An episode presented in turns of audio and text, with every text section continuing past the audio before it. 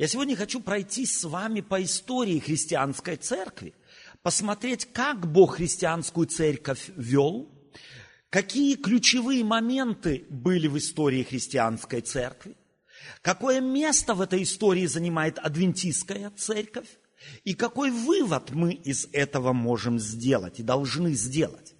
Дело в том, что когда мы читаем Библию, в особенно, независимо от того, Ветхий Завет или Новый Завет, мы фактически в Библии имеем зафиксированную историю того, как Бог обходится с людьми. И когда мы читаем ту или другую историю, мы, естественно, смотрим, что делал Бог тогда с людьми. Если мы возьмем пример Петра, когда Петр отрекся от Иисуса Христа, как произошло прощение и принятие Петра? Мы обнаруживаем, что прощение искал не Петр, что он примириться с Иисусом Христом вообще в голове не имел, что примирение это, инициатива примирения и прощения происходила от Иисуса Христа. Этот трудный разговор начал Христос с Петром, а не Петр с Иисусом Христом. И таким образом, глядя на эту историю, мы говорим – Таков Бог. Бог ищет с нами диалога. Мы смотрим на такой пример в древности, двухтысячелетней давности и говорим, Бог ходит за человеком, Бог ищет примирить человека с собой.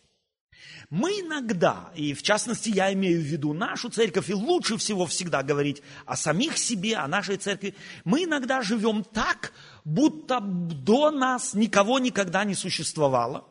И мы, как адвентистская церковь, сформулировались где-то в безвоздушном пространстве, с Луны упали на эту землю, и мы знаем все лучше, мы умеем все лучше, у нас есть ответы на все вопросы. Именно так часто мы себя ведем. Это далеко не так. Адвентистская церковь не родилась вдруг в безвоздушном пространстве. Она стоит на плечах своих предшественников – и хочет она того или нет, она как ветвь, любая ветвь на этом дереве, впитывает в себя соки этого дерева. Пусть даже эта ветвь очень толстая, пусть она невероятно плодоносная. Я потому на самом деле избрал, избрал символ дерева, потому что если кому-то, каждому из нас приходилось уже яблоки собирать, вишни собирать, сливы собирать когда-то, персики, э, априкосы и так далее, то можно в, на дереве буквально видеть на одной ветви гораздо больше плодов, чем на другой. Но это вовсе не говорит, что эту ветвь можно отсечь, и только тогда она еще более плодоносной будет. Нет, нужно, так сказать, это дерево питать, чтобы эта ветвь была плодоносной в символическом смысле слова. Э, ветвь эта плодоносна только потому, что у нее есть корни, что у нее есть ствол, что у нее есть совершенно определенная, э, так сказать, связь с этим деревом. Так и адвентистская церковь, хочет того или нет, ветвью, являясь одной из ответвлением христианских церквей, хочет она того или нет, принадлежит к этому дереву, дереву родословной христианских церквей. Итак, следующее. Принято считать, что христианская церковь свое существование ведет от примерно 70-го года нашей эры. Есть некоторые историки христианской церкви, которые говорят, нет, это связано где-то с 50-ми 70, 50 годами нашей эры, э, ведя отчет от побиения Стефана камнями. До того христианская церковь развивалась э, и росла, расширялась, но когда произошло побиение Стефана камнями, то многие христиане, сосредоточившиеся в э, Иерусалиме, разбрелись, то есть ушли из Иерусалима, и это многие историки считают началом христианской церкви, Э, я же склонен с многими другими считать 70-й год началом христианской церкви, год разрушения Иерусалима Титом, разрушение храма Иерусалима Титом, и это, собственно говоря, было первым и самым важным событием, приведшим к тому, что христианская церковь разбрелась, если можно так сказать, или начала свой рост, или продолжала свой рост не только в Иерусалиме и Иудее, но и во всей Римской империи. Дело в том, что для начала необходимо сказать, что христианская церковь после смерти Иисуса Христа и Его вознесения, после того, как апостолы приняли в день Пятидесятницы силу Духа Святого, воспринималось самими иудеями как одна из, одно из ответвлений иудейского толка. То есть христианская церковь не рассматривала даже сама себя как нечто чуждое иудейству. Потому что к тому времени в Иудее или иудеям стать стремились многие-многие язычники по одной простой причине. Потому что быть иудеем означало иметь огромные преимущества по критериям того времени. Быть иудеем означало быть обеспеченным в старости. Быть иудеем означало быть в определенной социальной среде.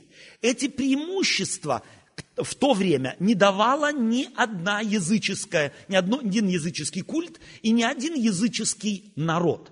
Почему, э, и это дает объяснение, почему иудеи сами по себе невероятно страшились отлучения от синагоги. Если иудея какого-то от синагоги отлич, отлучали – он оставался без корня, он оставался выброшенным на улицу и никак никем не признаваемым. Он, собственно говоря, оставался человеком, борящимся за свое существование абсолютно в одиночку. Это делало иудейское или иудаизм сам по себе притягательной религией, и многие не иудеи, язычники хотели быть иудеями. Для того, чтобы, так сказать, это подтвердить историей, которая в Библии зафиксирована, вспомните о Корнилии. О Корнилии в Деянии апостолов говорится, что Корнилий был человеком благочестивым. Он не был иудеем, он был язычником, но он уже строил синагоги и там и здесь немало делал для еврейского народа. Почему? Дело в том, что еще в Моисеевом законе, если вы читаете Левитам, читаете Второзаконие, не буду тратить время на то, чтобы находить эти тексты, эти тексты можно дома найти, чтобы немного экономить времени, то там общество израильское делилось на три категории, или я даже употреблю слово три класса. Это были исконные, аборигены, если можно так сказать, то есть иудейский народ, евреи по национальности – Второй, вторая категория – это были пришельцы. И третья категория – это было, были иностранцы. Иностранцами считались те, кто только вел сделку какую-то на территории еврейского государства. Это как если сюда кто-нибудь с Филиппин приедет, с Японии приедет, с Китая приедет, чтобы здесь свои товары сбыть или товары купить и уехать. Гости, туристы и так далее и тому подобное. Э, пришельцем в иудейской стране считались те, кто, кем мы сегодня в Германии являемся. Это переселенцы. Мы еще говорим на русском, мы еще думаем по-русски, но нам эта страна нравится, и мы решили, мы здесь остановимся. Мы боремся у того еще, у кого нет э, гражданства, чтобы гражданство получить. Мы стараемся здесь законы как-то узнать, стараемся вжиться в эту страну, в это государство. Нам оно нравится. Мы хотим стать немцами. Та, эта категория была так называемых пришельцев. Это те люди, которые, которым понравилась иудейская страна, философия их жизни, государственные принципы, религиозные принципы, и они уже адаптировались. Они многие заповеди и законы этой страны соблюдали, считали их нормой своей, но еще не были иудеями. Стать иудеем мог любой такой пришелец в очередной праздник Пасхи. Очередной праздник Пасхи был праздником принятия пришельцев в среду евреев. Мужской пол должен был обрезаться, и таким образом все, кто к нему принадлежали, становились тогда иудеями, имели право есть Пасху и становились иудеями. Так, чтобы понять немного, собственно говоря, структуру общества народа израильского – она состояла вот из этих трех категорий. И потому, когда апостолы стали проповедовать Евангелие об Иисусе Христе, то иудеи это, эту проповедь или эту секту рассматривали как странную и чуждую, не соответствующую принципам их понимания Библии, и они стали преследоваться. Одним из главных преследователей христианской церкви тех времен был апостол Павел. То есть, еще раз, внутри иудейской нации они рассматривались как некая секта и преследовались. Со стороны же язычников внешне смотрели на христианскую церковь как на иудеев. Они соблюдали субботу, они праздновали многие праздники, как в Ветхом Завете это было.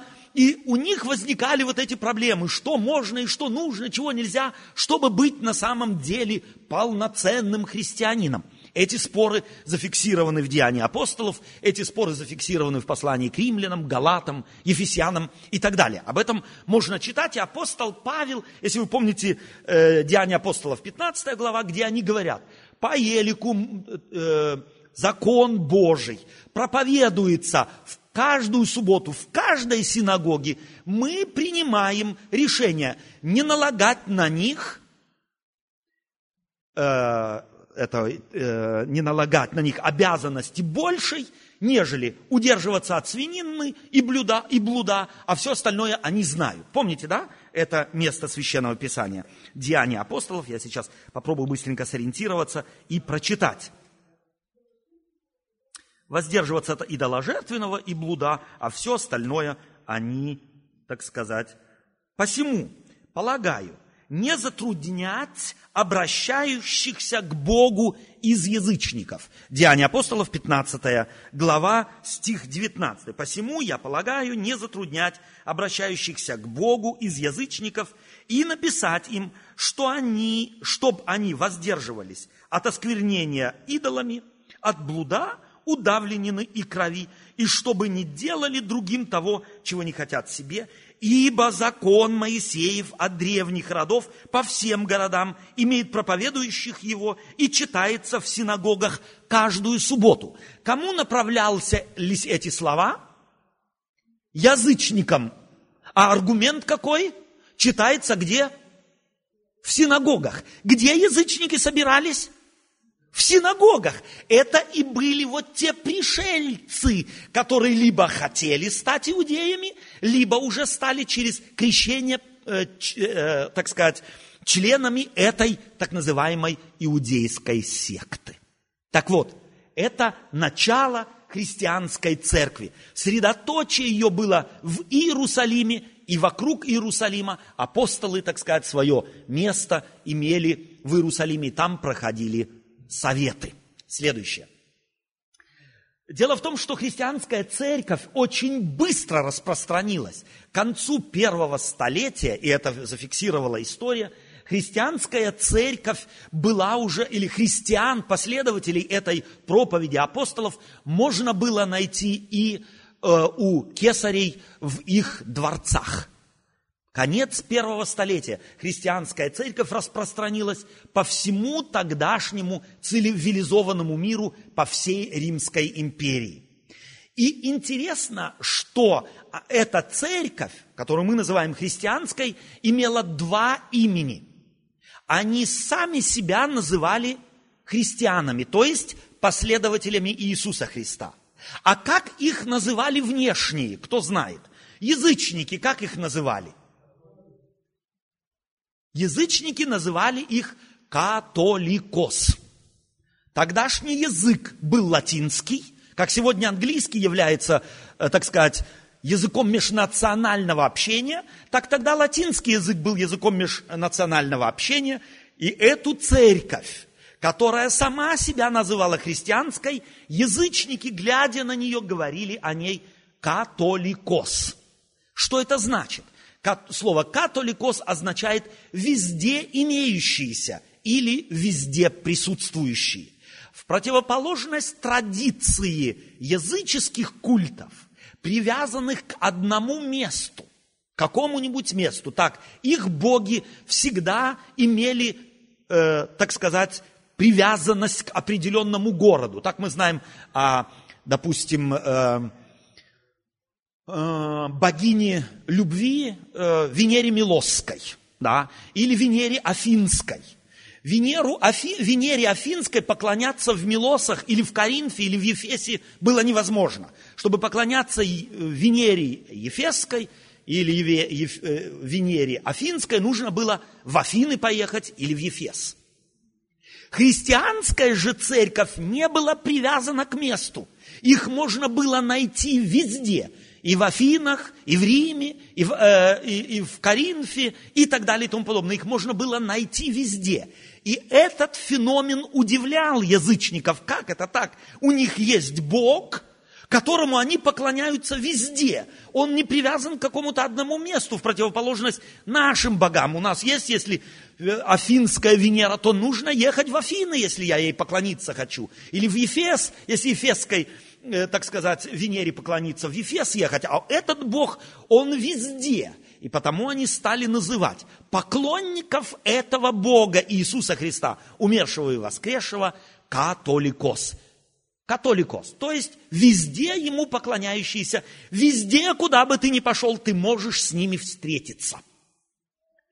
К третьему, к началу, в концу третьему, в начале четвертого столетия Римская империя испытывает невероятные политические сложности, потому что к этому времени начинает Римская империя расшатываться на, э, различными налетами на эту Римскую империю варварских племен, так называемых Остготов, Вестготов, Герулов, Вандалов и так далее и тому подобное.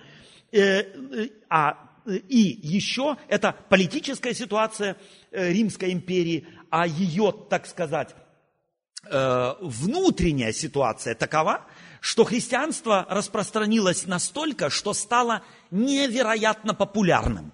И первым э, кесарем, принявшим христианство, был Константин Великий, примерно в начале IV столетия. Будучи, так сказать, христианином и ища спасти, так сказать, христианскую церковь от налетов на нее вот этих э, вандал, э, э, вандалов, герулов, осготов и вестготов, он переносит столицу Рима, переносит в Византию или современный Истамбул. Таким образом, получается, э, империя вдруг с двумя столицами. Старой столицей Римом и новой столицей – Византии. Естественно, старая столица э, или новая столица всегда имеет сложности э, в конкуренции со старой столицей. Это точно так же, как сегодня в России Москва является столицей, но ее тенью всегда являлась и будет, наверное, долго еще быть столица какая? Другая, северная, Санкт-Петербург, считается тайной столицей. В, э, в Казахстане Алмата была столица, теперь перенесли столицу в Астану, но Алмата или алматинцы так и считают себя столичными людьми, хотят они того или нет, многое в этой столице происходит. Так и в Римской империи Рим, хотя и не был больше столицей, а Византию, э, Византия была таковой, вместе с тем духовность или духовенство христианской церкви к тому времени, патриархи, не могли поделить власть. Кому теперь поклоняться? Должен патриарх римский поклоня... Э, слушаться патриарха византийского или наоборот? Кто из них главней? И этот спор, он длился не один день, и не один год, и не одно десятилетие, пока произошел разрыв между э, западной и восточной церковью. Это дало начало западной и восточной церкви. Э, в 395 году Римская империя делится на западную и восточную именно из-за переноса э, столицы в Византию. И это, э, этот факт того, что Византия, Александр, следующий, да, Византия, так сказать, имела Э, или была столицей, как политической, со временем она стала и духовной э, столицей, и это дало толчок развитию так называемой Византийской империи с э, восточной церковью. К восточной церкви, церкви или православной церкви, праматери православной церкви является, в девятом столетии оно, так сказать, э, уже сформировалось это разделение довольно сильно и является, э, э, так сказать, праматерью всех православных церквей. Армянской автокефальной церкви, русской православной церкви, э, коптской и так далее и тому подобное. Целый ряд православных церквей корнями своими уходят в восточную церковь, то есть в византийскую церковь. Итак, мы к концу IX столетия имеем две, два больших направления в христианстве. Восточную церковь и имеем э, западную церковь, так называемую католическую церковь. Теперь она носит уже конфессиональное название католикос в так называемую католическую церковь. К 15 столетию мы имеем три ответвления христианской церкви. Западную римскую, э, протестантскую евангелико-лютеранскую церковь и, естественно, э, восточную православную церковь. Я ответвление православной церкви здесь сделал очень маленьким, потому что не хочу много, так сказать, останавливаться. Хотя эту ветвь точно так же сильно нужно было бы продлить Э, потому что она существует по сегодняшний день, и эти ответвления православной церкви также существуют по сегодняшний день. Э, в 13 столетии католическая церковь вводит инквизицию, так называемый институт инквизиции, который должен был следить за тем, чтобы церковь не отпала от совершенно определенных норм им, э, ей установленных. Должно сказать, что где-то к 13 э, столетию э, христианская церковь уже невероятно много потеряла по сравнению с первоапостольской церковью первого, второго, третьего столетия. Первоапостольская церковь первого, второго, третьего столетия базировалась исключительно на учении э, апостолов и Ветхого Завета, так как Нового Завета, Новый Завет появился только где-то в середине второго столетия. И таким образом они строили свои, свою жизнь и свои догмы, свои доктрины, строили абсолютно на Библии. И с, с, с временем, шаг за шагом, чем больше распространялась и увеличилась церковь э, в количественном, э, качественном плане, теряла она и так называемую близость к первоапостольскому учению. Она постепенно начала терять такие вещи, как крещение взрослых людей. Дело в том, что мы можем, если кто-то, э, кому-то приходилось ездить в Италию, и кому-то приходилось быть в городе Пиза, в так называемой, где эта Пизанская кривая башня стоит, рядом с этой Пизанской башней если вам никогда еще не приходилось на это обращать внимание, зайдите в собор, рядом находящийся. В этом соборе вы найдете, в одном соборе, а он примерно и уходит корнями своими где-то в четвертое, третье, четвертое, пятое столетие, вы найдете баптистерий для детей и вы найдете баптистерий для взрослых. Там еще в то время крестили как взрослых, но начали уже крестить детей – Почему? Потому что в христианскую церковь внедрилось языческое представление о том, что если ребенка не крестить, крещению стал придаваться некий языческий оттенок хранения от сглаза, от бед, от болезней, чего в Библии никогда крещению не приписывалось. Крещение всегда в христианской церкви до IV столетия приписывалось только одно ритуальное значение. Я таким образом умираю символически и воскресаю символически для жизни с Иисусом Христом. Постепенно в христианскую церковь начали внедряться, воцерковляться языческие представления, языческое толкование библейских норм. Так крещение постепенно стало многими христианами того времени рассматриваться как некая охрана от каких бы то ни было болезней, сглазов и так далее и тому подобное. И потому стали склонными крестить, церковь стала крестить детей – Хотя Крещение всегда было исповеданием веры и выражением свободы воли человека. Плюс еще одна вещь сыграла значительную роль. Если кто-то знает так немного историю даже, э, так сказать, средней школы, тот помнит, что в те времена не каждый, человек, э, не каждый мог одеваться так, как он хотел.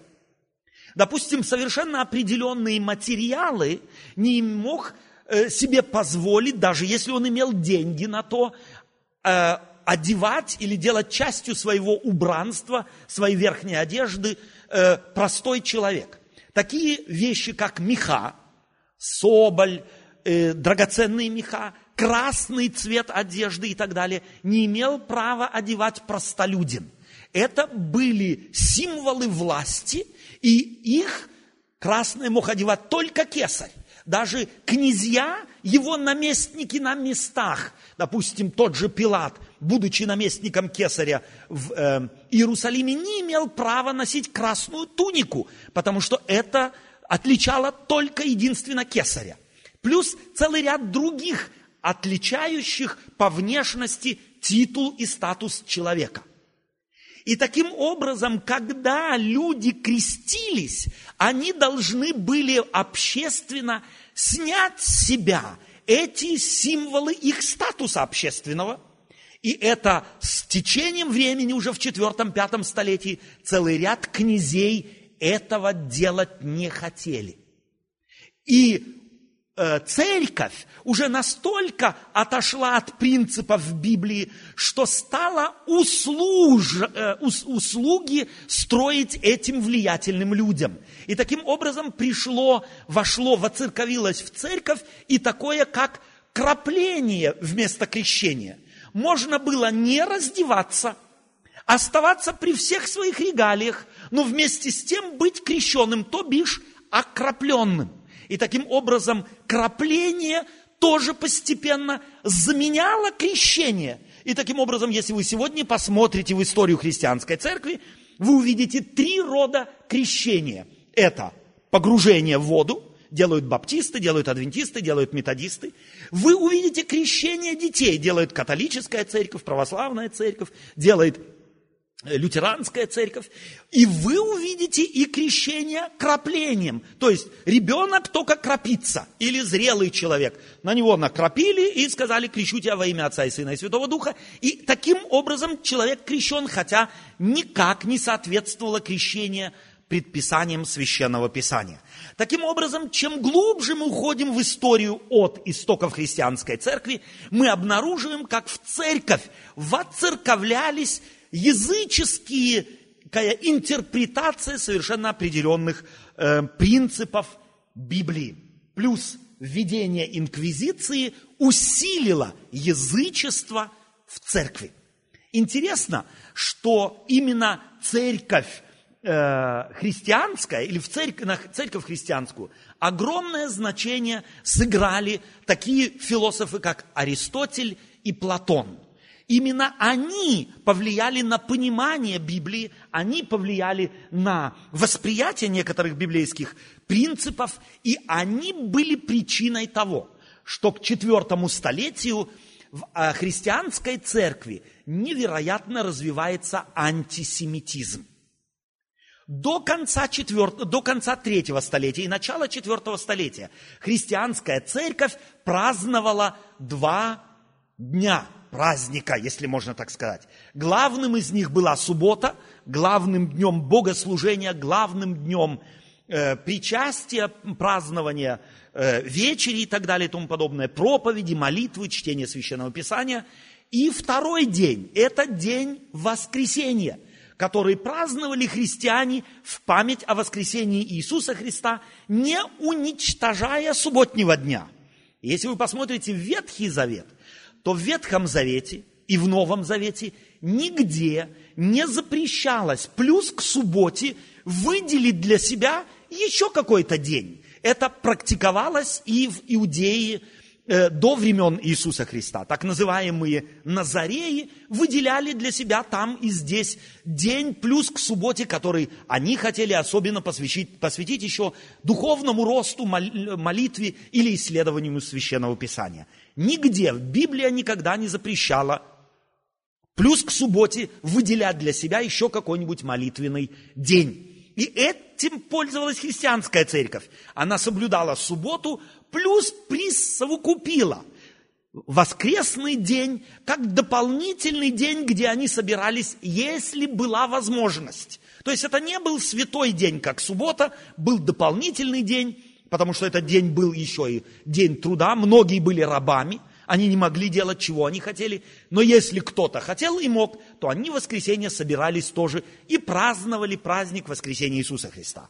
К середине четвертого столетия на антисемитской основе христианская церковь э, принимает решение аннулировать субботу как святой день и перенести святость субботнего дня на первый день недели. И это, причиной было ни что другое, как только антисемитизм. То есть христианская церковь хотела дистанцироваться от э, на, так сказать, налета представления о том, что это какая-то иудейская, какое-то иудейское ответвление. Хотя мы с самого начала сказали, что она и была с истоками своими в 70-х годах исключительно иудейским ответвлением внутри иудаизма, потому что там существовали фарисеи, были садукеи и целый ряд других, и так христианская церковь соседствовала рядом с другими. Таким образом, христианская церковь отстранилась от иудаизма, перенеся, сняв с субботы, так сказать, святость и перенеся на, воскрес... на воскресенье святость этого дня – так мы с вами подходим к 15 столетию, э, или, вернее, правильнее, 16 столетию, э, 31 октября 1517 года. Этот день считается началом реформации, когда Мартин Лютер прибил к дверям в, э, э, к дверям церкви 95 тезисов, на основе которых хотел дискутировать о легитимности того, что делается в церкви.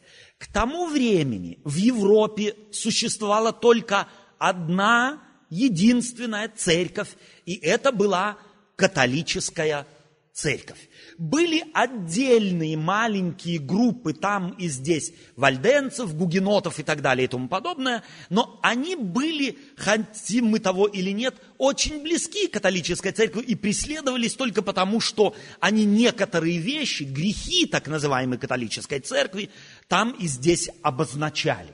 Так вот, Лютер, первое, что нам нужно не забывать, Лютер был католическим прошу прощения, католическим монахом. Он был католическим теологом. И сделав в свое время необходимое для любого монаха паломничество в Рим, в частности в Ватикан, столкнулся с невероятной вещью, которая его потрясла до глубины души.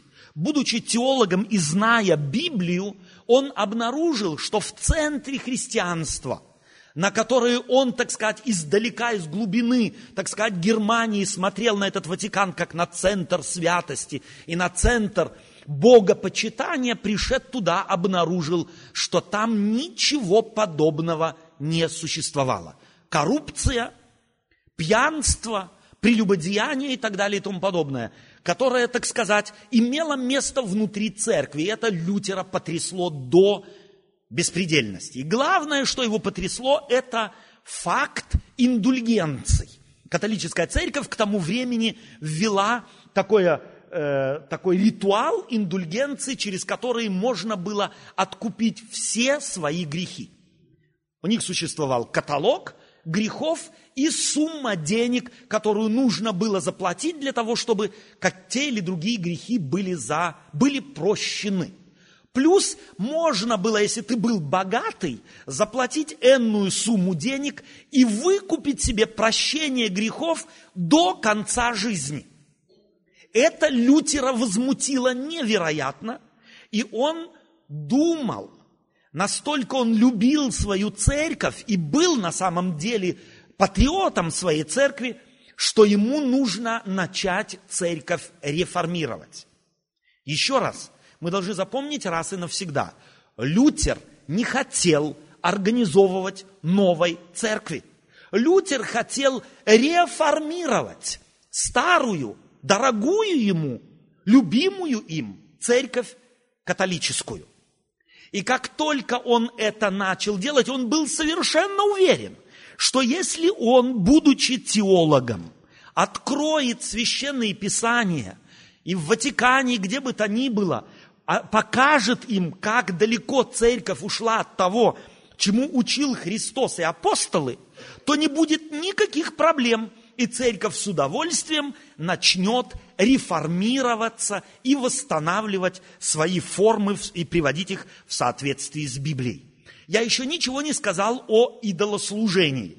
Дело в том, что к 15 э, столетию, собственно говоря, уже в 8 и 9 столетии поклонение святым вместо поклонения одному единственному Богу распространилось в тогдашней христианской церкви невероятно настолько, что появлению мусульманства мы, христиане, обязаны нам самим.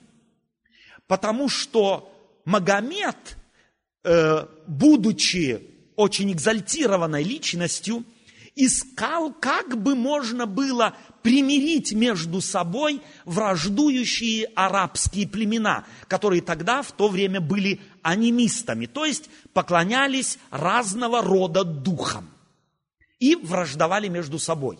Он очень, так сказать, приглядывался к иудаизму, но будучи э, торговцем, он, так сказать, был обижен где-то иудеями, евреями, э, так во всяком случае э, рассказывает, э, рассказывают легенды о Магомете, что он отклонил иудаизм, хотя очень ему симпатизировал, и в, одном, в одно из путешествий в Византию посетил христианскую церковь, и она ему тоже очень симпатизировала, но обнаружив, что там, в христианской церкви, поклоняются каким-то картинкам, каким-то, так сказать, изображениям, он тоже это не принял.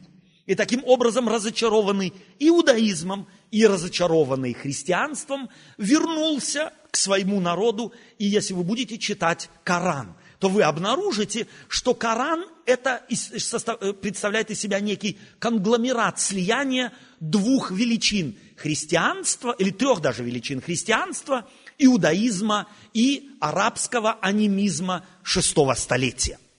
Если бы христианская церковь сохранила свою чистоту в соответствии с Библией, то никогда не появилось бы то, что мы сегодня имеем, а именно мусульманство. Но это отдельная тема. Итак, э, в 15 столетии Лютера потрясает то, как далеко церковь или насколько церковь, ссылающаяся на священное писание, священному писанию не соответствует. И Лютер начинает просвещать церковь на тот счет, что она должна вернуться на фундамент священного писания. И его главным лозунгом было «ad fontes» – «назад к истокам». Это его был главный лозунг. Он исследовал Библию и призывал верующих вернуться и стать на Библию как на фундамент веры и жизни. И это содействовало тому, что Лютер был отлучен от церкви и вне закона. И то, что он дожил до примерно 70 лет благодарен, он должен был быть, это, естественно, было, как мы сегодня понимаем, водительством Божиим, он был спасен его покровителями и занялся из переводом Библии с тем, чтобы народ мог читать Библию, потому что к тому времени, началу 16 столетия, Библия имелась только на трех языках. На древнееврейском, древнегреческом и на древнелатынском, то есть, септуа, э, то есть э, вульгата. Вульгата, септуагинта и древнееврейская Библия. Ее никто понимать не мог, плюс еще и, так сказать, образованность была на очень низком уровне. Между прочим, может быть другим. Большая, небольшая, небольшая справка. Если бы я задал вопрос вам, как вы думаете, с какой книги Лютер начал переводить Библию? С книги «Бытие», с книги «Откровения»? Нет. Он начал переводить Библию с книги пророка Даниила. И первый свой экземпляр книги пророка Даниила он подписал другу печатнику, напечатай как можно быстрее, чтобы мой народ, прежде чем придет Иисус Христос, еще мог э, обратиться и покаяться. Его первым переводом из 66 книг он взял книгу пророка Даниила, потому что видел, что пророчество Даниила предрекало это невероятное, э, неблагословенное развитие церкви в истории. Так, в 16 столетии мы имеем три ответвления церкви. Мы имеем восточную церковь, ответвление со всеми ее, так сказать, небольшими ответвлениями православной церкви, с ответвлениями э, русской православной, э, греко-католич, э, греко-православной церкви, армянской автокефальной церкви, грузинской, коптской и так далее и тому подобное. Мы имеем ответвление католической церкви, и мы имеем ответвление Лютера протестантской церкви, или, как я здесь написал, евангелическо-лютеранской церкви. Это 16 столетие. Но так как Лютер был католиком, так как воспитан он был на католицизме, э, дав основу лютеранской или евангелической церкви, он не реформировал ее до конца. Так как многие вещи он просто видеть не мог. Так, внутри лютеранской церкви в соответствии с лозунгом «Ecclesia semper reformanda», латинское название, означающее «Церковь всегда должна быть реформируема». Это лозунг Лютера «Ecclesia semper reformanda» Церковь должна быть реформируема. В соответствии с этим принципом внутри лютеранской церкви начали, начали развиваться анабаптисты. Читая Библию по Э, призыву и учению Лютера, они обнаружили, что лютеранская церковь крестит детей, что не могло соответствовать принципу крещения – это исповедание веры, потому что младенец исповедовать ничего не может. И поэтому, поняв этот принцип, они стали, будучи лютеранами, будучи когда-то в детстве крещенными, они сказали, мы хотим быть крещены крещением веры их начали обзывать анабаптистами, вновь крещенцами. Интересно, что как, как католическая церковь, так и православная церковь всегда преследовала инакомыслящих, карая их смертью. Интересно, что лютеранская церковь тоже не была свободна от этого. Анабаптистов она преследовала и сжигала на кострах. Как в Швейцарии, так и в Германии, если кому-то из вас придется когда-нибудь быть в Мюнстере на закупках, то выделите еще и время сделать туристический поход по городу Мюнстеру, это недалеко от нас здесь, и вам в подробностях объяснят конфликт между анабаптистами и лютеранами – вы увидите, что там, на, если кто-то когда-то в Мюнстере был и обращал внимание на собор Мюнстерский, висят клетки. Приходилось видеть? В этих клетках держали этих людей, чтобы показать всем, что будет с тем, кто отклонится от, так сказать, традиции, которую Лютер проповедовал. Лютер говорил от фонтейс – но сам не смог церковь, потому что не хватило ему времени жизни поставить на самом деле на фундамент Библии. И как только внутри лютеранской церкви появились люди мыслящие в передовом смысле Библии, их точно так же стали преследовать, как преследовала когда-то инаковерующих или инакомыслящих католическая церковь. Анабаптисты в 17 столетии являются прародителями баптистской церкви. Баптисмос – крещение, отсюда вновь крещенцы, анабаптисты. Здесь нужно, может быть, справедливости тоже ради сказать, спасибо тебе большое, справедливости ради сказать, что? Э, Лютер всегда хотел на самом деле, и это, это он проповедовал, если взять его, так сказать, э, его проповеди, его учения, э, содержащиеся в его наследии, называется Вай, Ваймара на несколько э, сот экземпляров, то там однозначно видно, как на самом деле Лютер был открыт к тому, чтобы свою жизнь веры привести в полное соответствие с Библией. Но как только Лютер умер, последователи, уже первое поколение лютеран, первое поколение, не говоря уже о втором и третьем поколении лютеран, стали проповедовать о том, что только то и только то, что проповедовал Лютер, является истинным. Все, что сверх того, чем бы оно ни аргументировалось и как бы на него ни смотрелось, явля... нужно отбросить и рассматривать как ересь. Именно в соответствии с этим относились, конечно же, и к анабаптистам, хотя они могли обосновать их желание быть крещенными чем? Библией. Они не могли обосновать это Лютером. Они могли обосновать это Библией.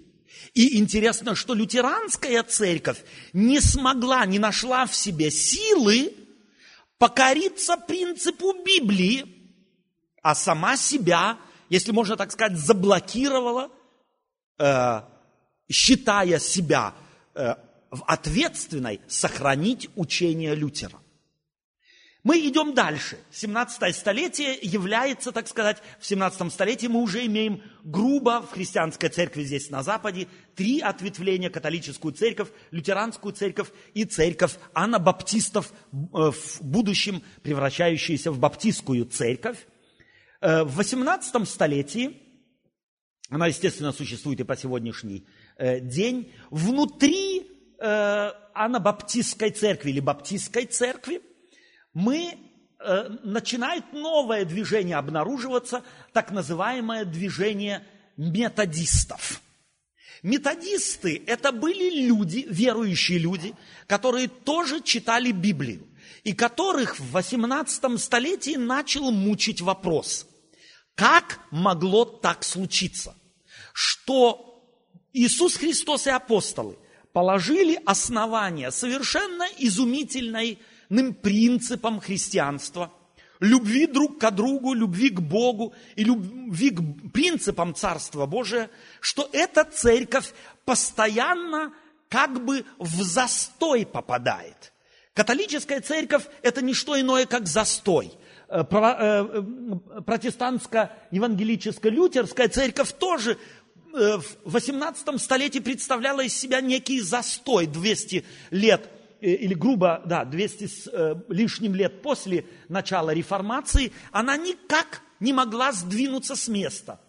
Баптистская церковь начал, начавшая свое развитие в 17 столетии, уже к э, середины 18 столетия, тоже превратилась в неподвижную не, некую церковь, которую невозможно было заставить живо читать Слово Божие и желать быть или жить в соответствии с этим Словом Божьим, и потому их волновал вопрос, есть ли метод – которым можно сохранить церковь в постоянном движении, чтобы она не законсервировалась и не превратилась в неподвижное нечто, в некий музей. Смотреть можно, а прикасаться нельзя.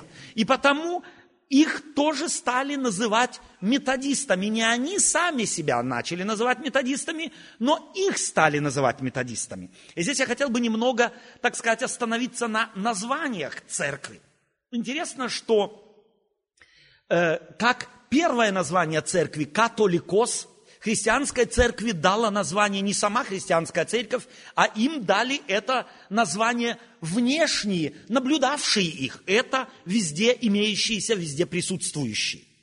Э, э, единственное разделение в церкви продиктованное политическими интересами, было разделение церкви в 8-9 столетии на восточную и западную между Византией и Римом, как мы уже сказали, только потому, что патриархи этих двух, так сказать, столиц не могли э, решить, кто же кому покоряется, и таким образом перестали общаться друг с другом и дали так, э, э, жизнь двум ответвлениям церквей.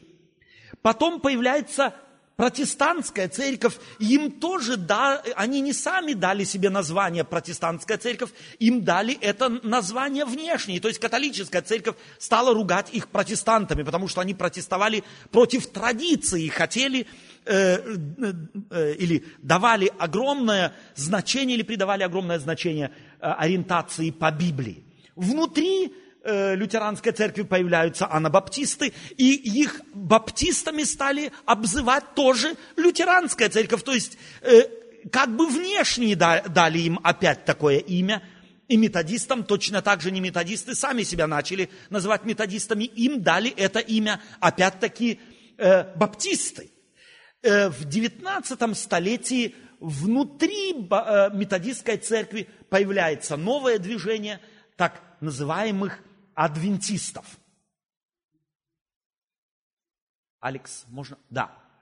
Адвентистская церковь появляется, и если мы посмотрим э, и начнем сравнивать, э, как Лютер в 16 столетии, э, бросив клич от Фонтейс назад к истокам, э, родил или столкнул с мертвой точку точки э, омертвевшую церковь, то мы видим, как через столетия, вплоть до 19 столетия, Бог постепенно там и здесь, вызывая в людях через Слово Божие страстное желание приводить свою жизнь в соответствии с волей Божией, э, постепенно один за одним приводит Э, или вызывает к жизни церковь.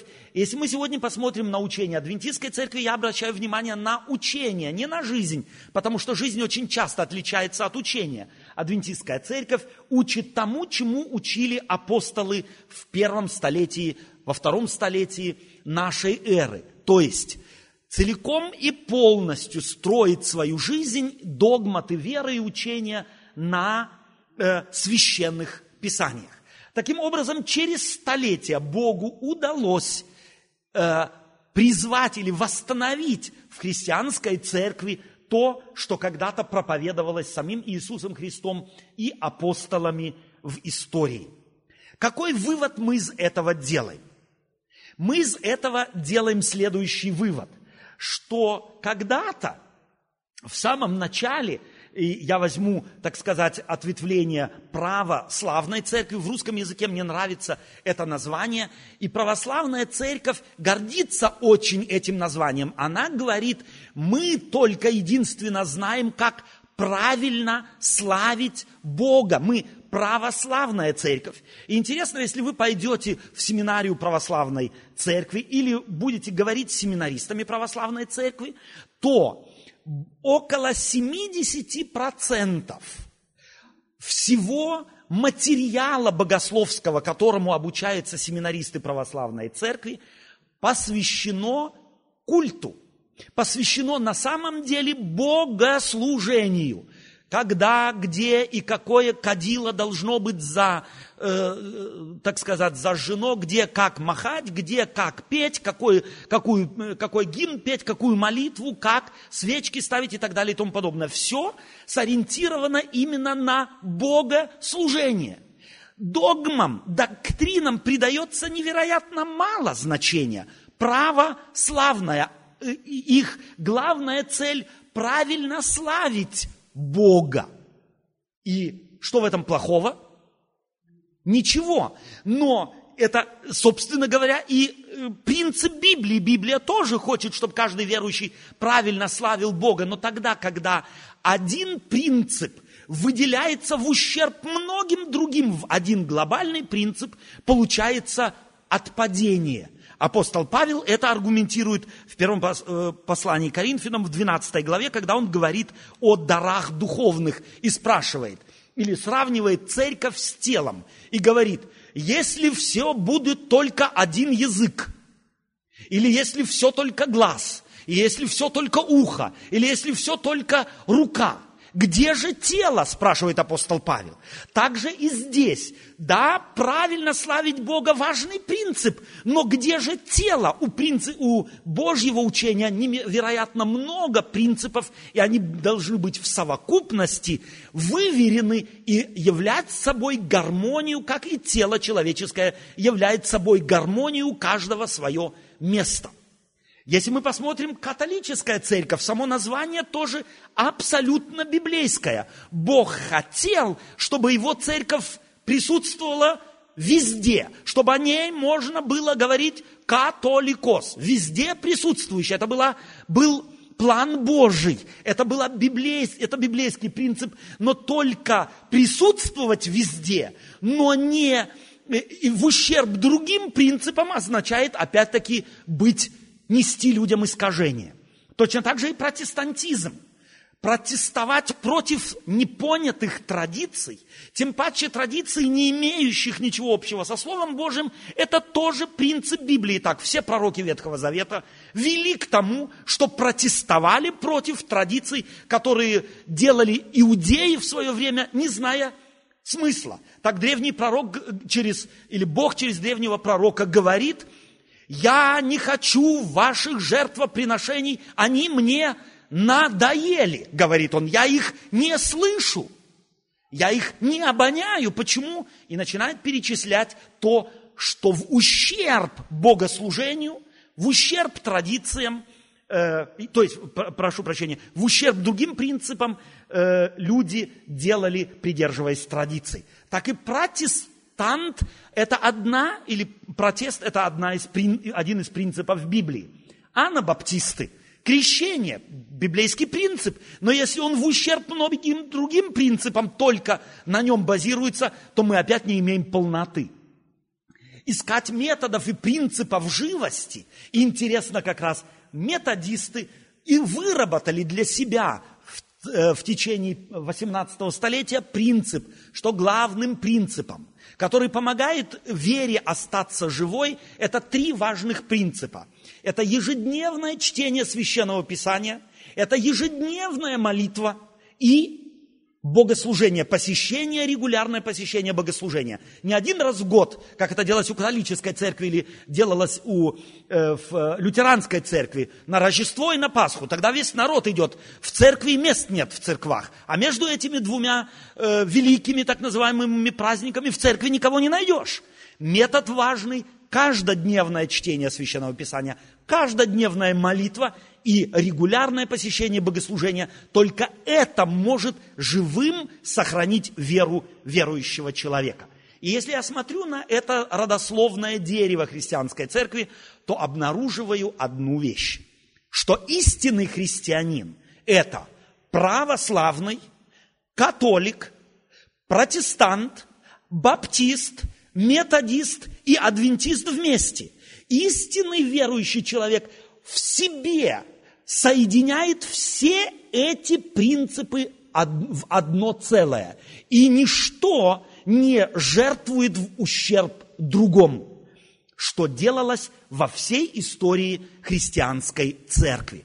И этого хочет Бог. Таким образом, апостол Павел говорит, или не знаете, что вы храм живущего в вас Святого Духа, и вы не свои. Он таким образом, опять-таки, человеческое тело берет как символ как символ и учения тоже, где ничто не может быть принесено в жертву э, в ущерб чему-то. Поэтому я с удовольствием являюсь адвентистом седьмого дня. И знаю, и это мы должны знать, хотим мы того или нет, мы и католики, и православные, и баптисты, и протестанты, и все вместе. И некоторые вещи нам иногда, хотя мы находимся в пике, так сказать, протестантизма, достигшие его, мы иногда в ущерб. На самом деле действительно библейским принципам приносим то, что приносит в ущерб как католическая, так и православная, лютеранская церковь и многие другие. Традиция для нас важна.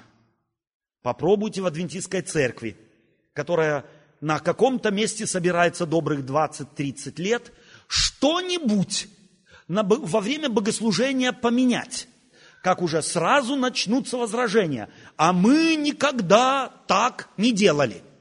И если начнешь объяснять им, что это ведь только условность, которой мы обусловились, попробуйте э, заменить в адвентистской церкви празднование вечери в каждую четверть один раз в каждый месяц. Я боюсь, что возникнет, например, в честь какого праздника? Мы же всегда это делали один раз в квартал, а теперь каждый месяц ужас какой. Дело в том, что иногда жизнью продиктованные условности через одно-два поколения принимаются верующими людьми как обоснованная Библией фундаментальная, фундаментальный принцип. И потому эклезия земпа реформанда. Церковь всегда должна быть реформируемой, должна постоянно приводиться в соответствие с учением священных писаний. И это невероятный труд.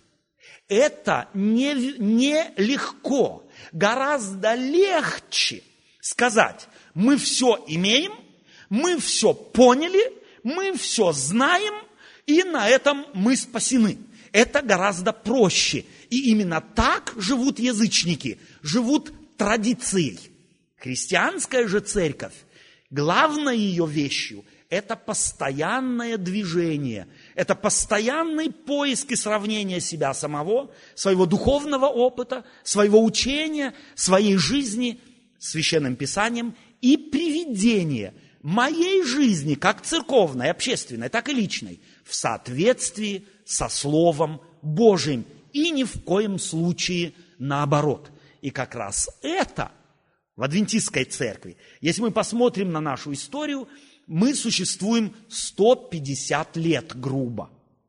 И мы начинаем, как церковь, болеть тем, чем болела после 150 лет существования лютеранская церковь, чем болела после 150 э, лет существования баптистская церковь, чем болела после 150 лет существования методистская церковь, этими же симптомами болезни начинаем болеть мы. И довольно сильно начинаем болеть. И начинаем спорить, делиться друг друга, так сказать, э, не доверять. Мы начинаем подозревать какие-то, Бог весь какие отклонения от правды, которые мы, собственно говоря, сами толком-то и сформулировать не можем, забывая одно, что Бог одного хочет – осмысленного богослужения – а осмысленное богослужение дано только тогда, когда я постоянно имею целью свою жизнь приводить в соответствии со Словом Божиим. И никак по-другому, и никак иначе. Итак, если ты истинный христианин, то ты должен быть католик, принадлежать к церкви всемирной, а не какой-нибудь отдельной группе, которая где-нибудь только существует. Это первое – Второе, ты должен быть протестантом. Ты должен внутренне протестовать против любой склонности какую-нибудь традицию сделать нормой. Ты должен быть сторонником крещения по вере, где обнаруживается индивидуальность человека и дается на самом деле, э, если можно так сказать, манифестируется его свобода воли. Ты должен быть обязательным методистом. Ты должен быть, ты должен искать искать методов, как твоя вера, не пастор за тебя, не церковь за тебя, а ты сам, как твоя вера может быть постоянно живой, постоянно подвижной. И ты должен быть адвентистом, ты должен ждать скорого пришествия Иисуса Христа и на это пришествие быть сориентированным и жить этим пришествием, потому что это цель и это кульминация истории нашей планеты, история на истории нашей культуры. Это сегодня моя тема, которой я хотел бы, чтобы мы еще раз посмотрели бы на нашу историю и не забыли бы, кто мы на самом деле. И то, что мы есть, мы должны быть благодарны всем предшественникам, которые перед нами сохранили в той или другой форме веру, а многие из них кровью своей э, так сказать, сохранили то, чем мы сегодня рады пользоваться и пользуемся. И пусть Господь вас благословит в этом движении, на самом деле, э, движении э, живой, библейской, евангельской веры под лозунгом «Экклезия земпа реформанда». Церковь всегда, постоянно должна быть реформируема. Аминь. А теперь, может